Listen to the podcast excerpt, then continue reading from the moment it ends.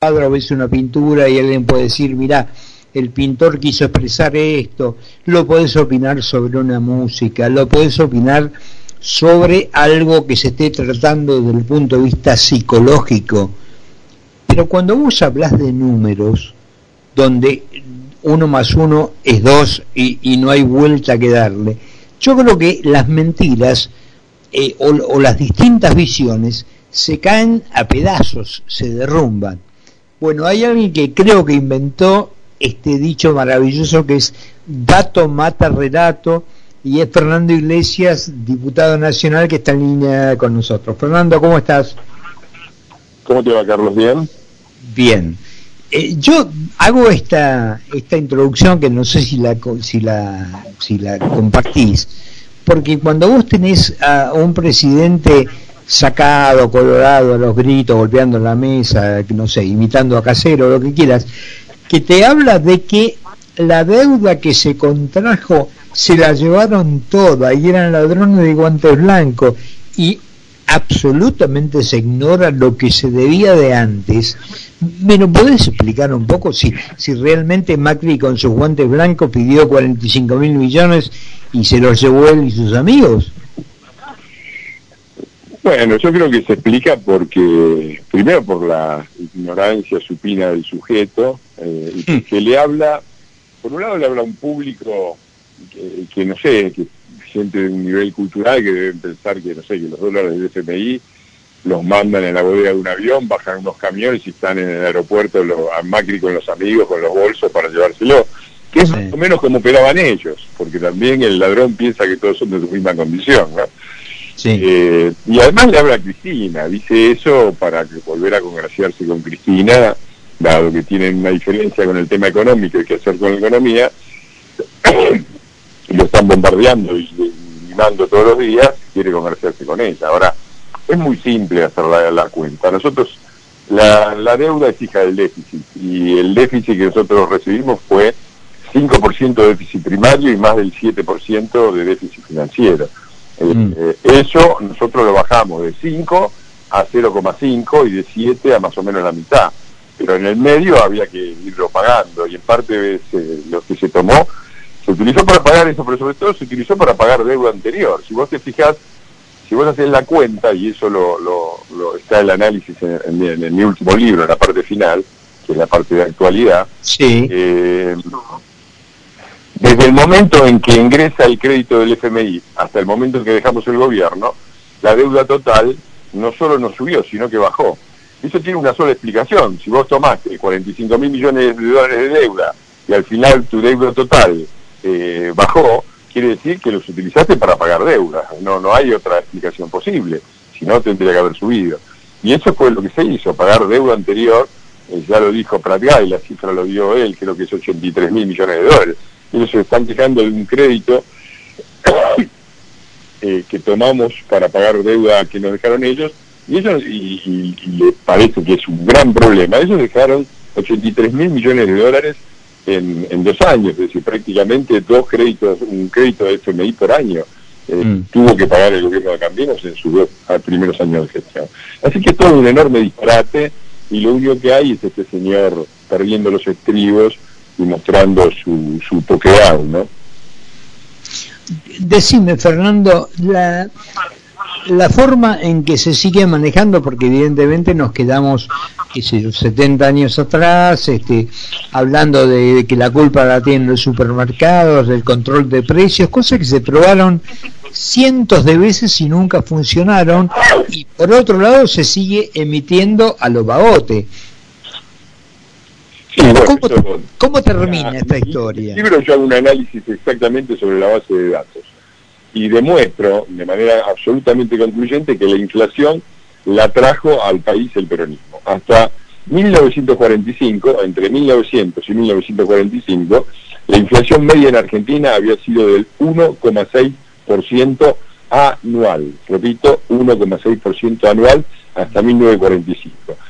Con los días más felices, es decir, con la, con la espectacular liquidación de lingotes de oro del Banco Central y, la emisión descontrolada que hicieron, en tres años ya estábamos en el 22% y en el 50 eh, o el 51, uno de esos dos años no lo tengo claro, llegamos al 50%. Y a partir de ahí nunca paró.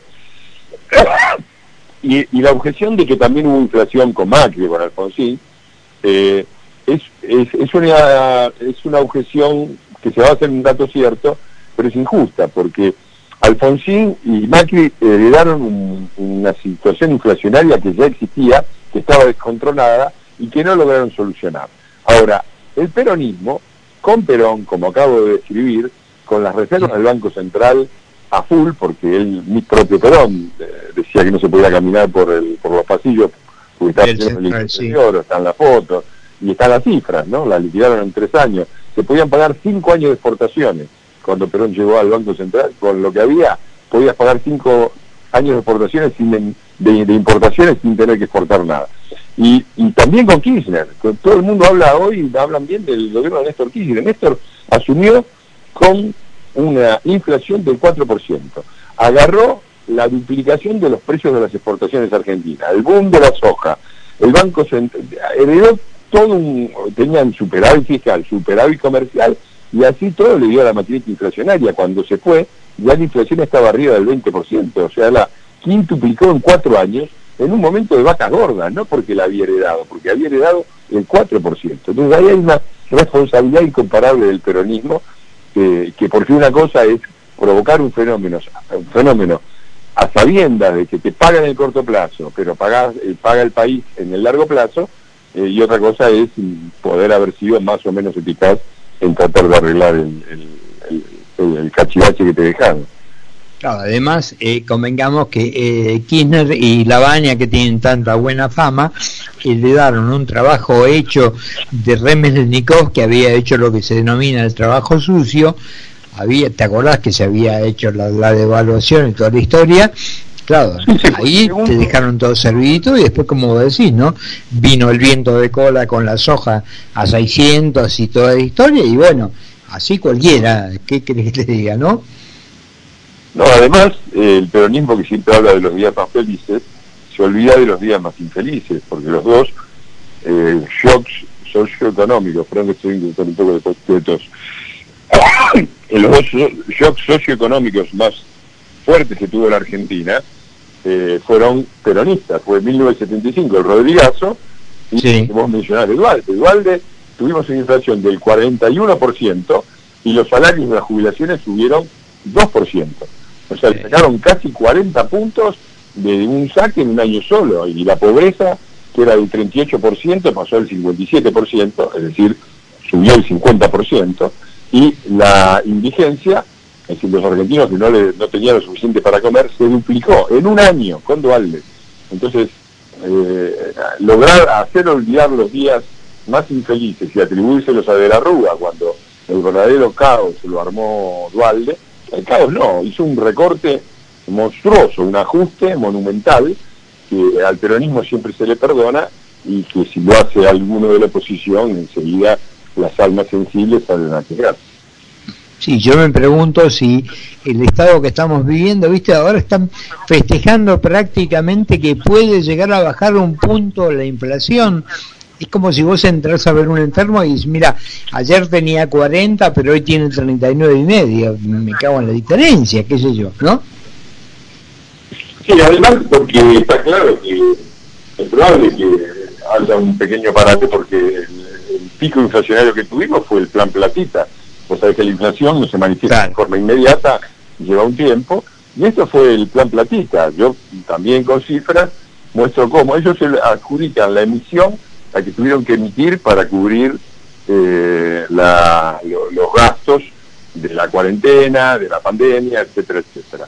Cuando vos agarrás las cifras, tenés que la base monetaria, es decir, los pesos eh, en las cuentas y en circulación a la vista, eh, no solamente no subieron, sino que bajaron en toda la primera mitad del año 2021. Es decir, cuando estábamos en cuarentena, la emisión no existía y era inclusive más baja porque la base monetaria bajó. Fue después, en la segunda mitad del 2021, que aumentó el 47% en medio año. ¿Y sabes por qué? ¿Qué había en ese año? Las elecciones, el plan. Y eso es lo que estuvimos pagando ahora y vamos a seguir pagando mucho tiempo más, ¿no? vamos a ver qué pasa con esta situación económica cuando se terminen los dólares de la soja y qué va a pasar en agosto y septiembre, porque la verdad es que no, no, a pesar del enorme viento de cola que están teniendo nuevamente, no, no, no, no parece que puedan cerrar los números. Ahora, la última pregunta eh, que te hago, Fernando. El populismo funciona con plata. Eh, acá, evidentemente, bueno, lo que queda es seguir emitiendo, pero vamos camino a pegarnos la piña, ¿no? Si seguimos así, porque se acaba la plata. Ya viste que los todo lo que las eh, acciones que se están haciendo en el, en el microcentro, la gente que va, los movilizan y van y se quejan y piden más plata, porque en definitiva te encontrás con tipos como yo Pérsico que está del otro lado del mostrador, de un lado pide, del otro lado se paga. ¿Cómo, cómo, cómo sigue? No te pido futurología, pero ¿cómo imaginas que puede desembocar esto? Bueno, la verdad es que es difícil de calcular, porque eh, probablemente haya una estrangulación del tema dólares en agosto-septiembre, cuando deje, en este momento está entrando toda la cosecha, está liquidando a full, es una cosecha, y además con precios que son otra vez la soja arriba de los 600, toda una locura, ¿no? Todos los precios están volando por el tema de la guerra, y, lamentablemente no, no hicieron, no, terminaron el gasoducto, en realidad ni lo empezaron, lo pararon y ni lo empezaron. Lo único que hacen es anunciarlo y ponerle el nombre de tortilla, porque si hubieran hecho el gasoducto, hubieran terminado las obras que teníamos nosotros, estaríamos ya exportando gas licuado en un momento en que eso, en vez de eso estamos importando y vamos a un estrangulamiento de la de la cuenta de la cuenta comercial. Entonces, ¿Qué va a pasar con eso? Además, el dólar está atrasado, este, al mismo tiempo que no se consiguen, el dólar está atrasado. No hay más que ver el partido de hoy, ¿no? 60, 80 mil argentinos, muchos en Europa, pero también está subiendo el turismo, eh, vienen los recitales de los grandes grupos, otra vez, nueve recitales de Coldplay, todo eso, porque el dólar está también barato y por lo tanto sube el consumo. Yo no sé cómo lo van a hacer. Acá tienen dos soluciones, se devalúan, lo que sería dramático, o vamos a un cepo más estricto todavía que el que tenemos. Ahora, ¿a qué le van a, cortar? No se sabe, porque por un lado hay dólares para traer a Coldplay y, no hay dólares para importar insumos para las industrias, ¿no? Ya anda a comprar un neumático y vas a ver lo que es eso. Sí, estamos en un escenario completamente...